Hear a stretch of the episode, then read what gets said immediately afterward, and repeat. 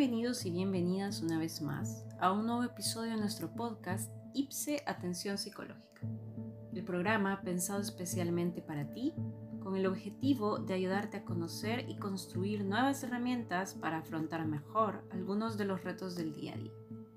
En esta ocasión deseamos centrarnos en una problemática muy común en las relaciones de pareja, los celos.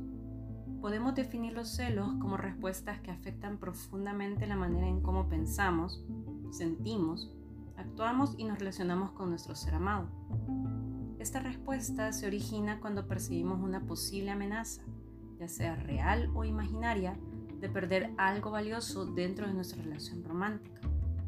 A largo plazo puede llegar a ser destructiva en cuanto a nuestras relaciones y a nuestra propia autoestima. Si los celos no son tratados a tiempo, pueden desencadenar además síntomas de ansiedad, depresión, desesperanza, enojo, intimidación, intentos de controlar a la otra persona y en los casos más extremos incluso puede conllevar a actos de violencia o hasta la muerte.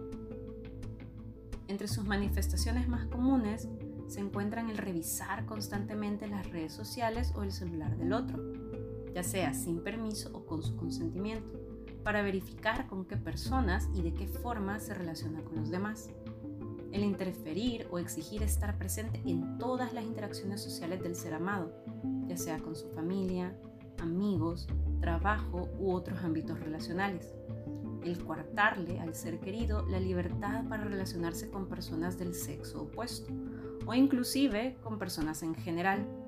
El reclamar cuando se percibe que se le está prestando demasiada atención a otra persona. El invadir los espacios privados o personales, entre otras acciones. Pero, ¿cómo nacen los celos dentro de la relación de pareja? Cuando una pareja presenta celos como un problema persistente, suponemos que es parte de una forma de interactuar que ambos miembros han contribuido a construir de alguna manera. Los celos tienden a surgir sin previo aviso, en un momento particular, cuando la pareja se comporta de una manera que despierta la desconfianza o el miedo a la traición en el otro o la otra. Para manejar la ansiedad engendrada, la pareja celosa puede volverse huraña, inquisitiva o agresiva estos comportamientos a menudo aumentan cuando el otro se retira o se defiende.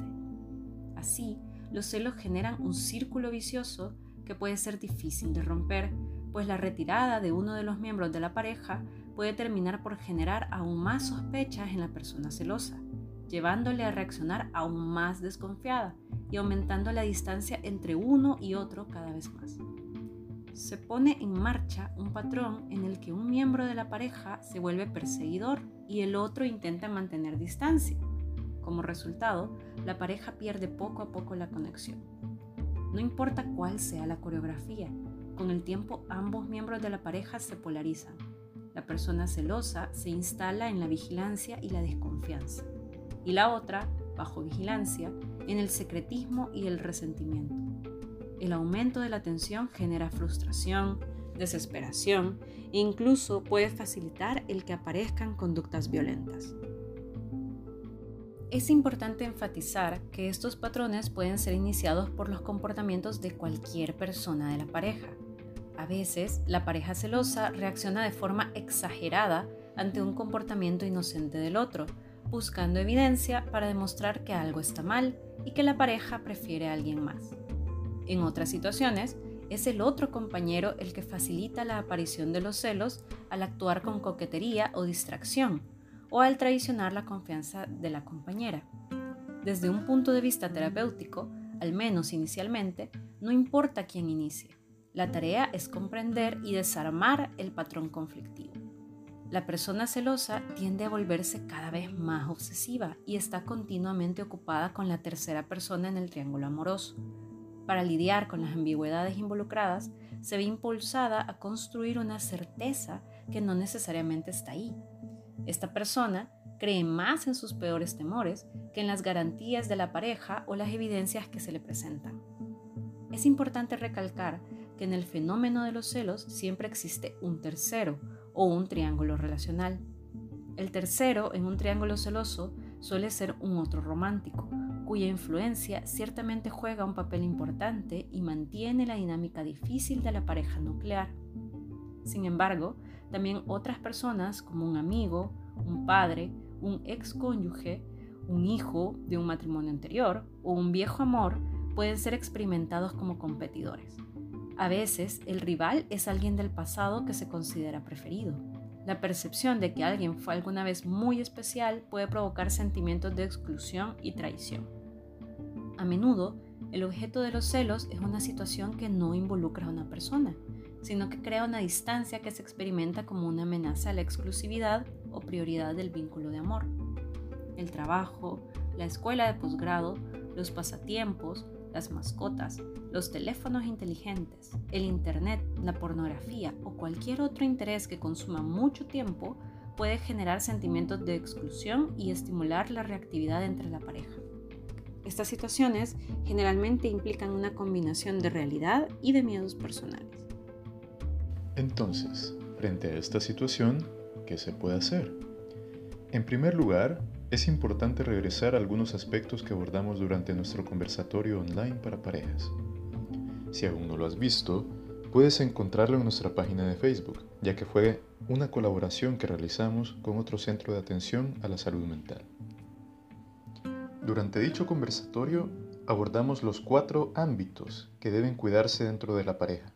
La cotidianidad, la intimidad, el erotismo y la sexualidad el mantener una rutina diaria saludable en la que ambos miembros de la pareja dividen las tareas de casa de manera equitativa y buscan espacios de encuentro y reconexión emocional, la coquetería o juego previo y la mantención de una relación sexual respetuosa de los ritmos de cada uno y cada una, y en la que se busca el placer mutuo, se constituyen como ejes fundamentales para percibir una relación como cercana y satisfactoria desde ambas partes.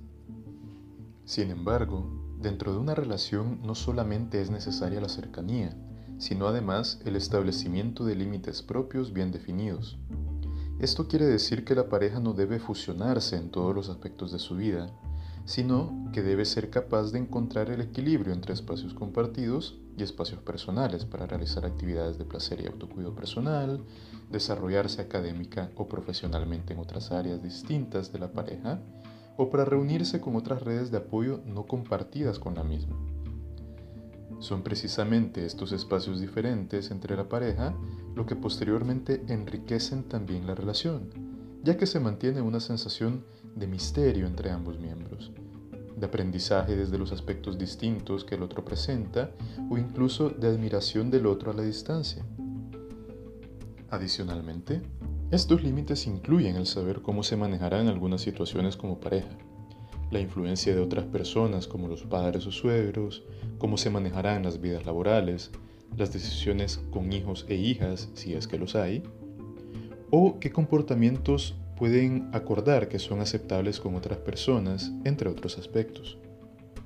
Los límites anteriores se relacionan a otro aspecto importante dentro de las relaciones, el encontrar un balance entre la sensación de seguridad y la de libertad.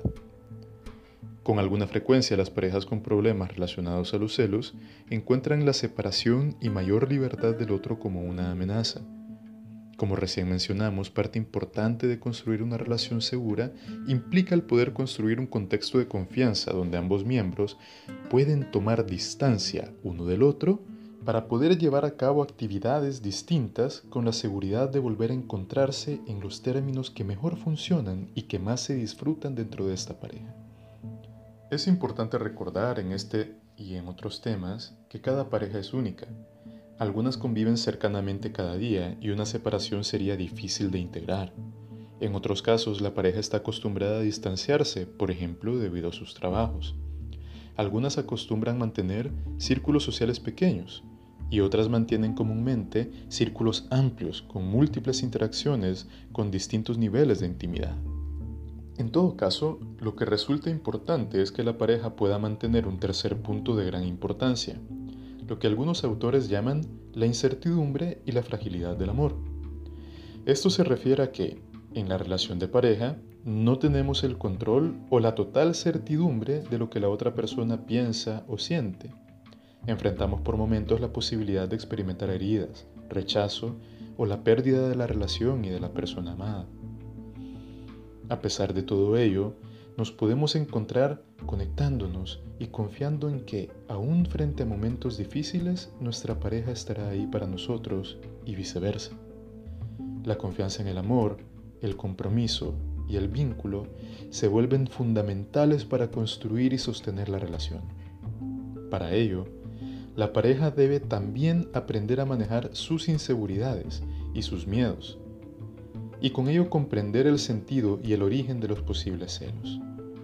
¿Son estos el resultado de la inseguridad y de las experiencias dolorosas de una de las personas? ¿O son una manifestación del deterioro de aspectos como la intimidad y la cercanía, dejando de ver el miedo al quiebre del vínculo dentro de la relación? ¿O pueden ser también el resultado de una descoordinación en la que uno de los miembros efectivamente tiene comportamientos que amenazan la estabilidad de la pareja? Establecer esto será importante en cada caso, de modo que la pareja se escuche, comprenda y se apoyen nuevamente en el reconstruir la confianza y cercanía dentro de la relación. Esto puede ser un desafío grande e implicar el trabajar no solo en los aspectos de la convivencia en pareja, sino también en situaciones personales que requieren atención y la posibilidad de ser sanados. Por ello, si usted experimenta dificultades con los celos, consultar con un profesional en una modalidad individual o de pareja puede ser una alternativa importante para poco a poco lograr un mayor bienestar y plenitud. Por último, recuerde, si usted o una persona conocida experimentan dificultades en su relación y en estas se expresan conductas de agresión o violencia, es importante buscar ayuda, poner distancia y asesorarse o consultar con profesionales que puedan brindar un apoyo. Las relaciones son muy importantes en nuestras vidas, pero bajo ningún concepto estas deben llegar a atentar con nuestro bienestar, nuestra seguridad o nuestras vidas. Ante todo, la relación debe ser un contexto de crecimiento, confianza, apoyo mutuo y calidez.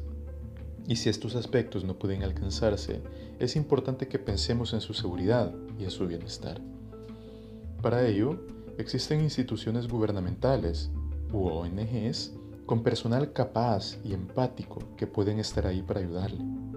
Le alentamos a consultar y ante todo a reflexionar en relación a que usted puede y merece construir vínculos seguros y satisfactorios que le hagan experimentar una vida plena.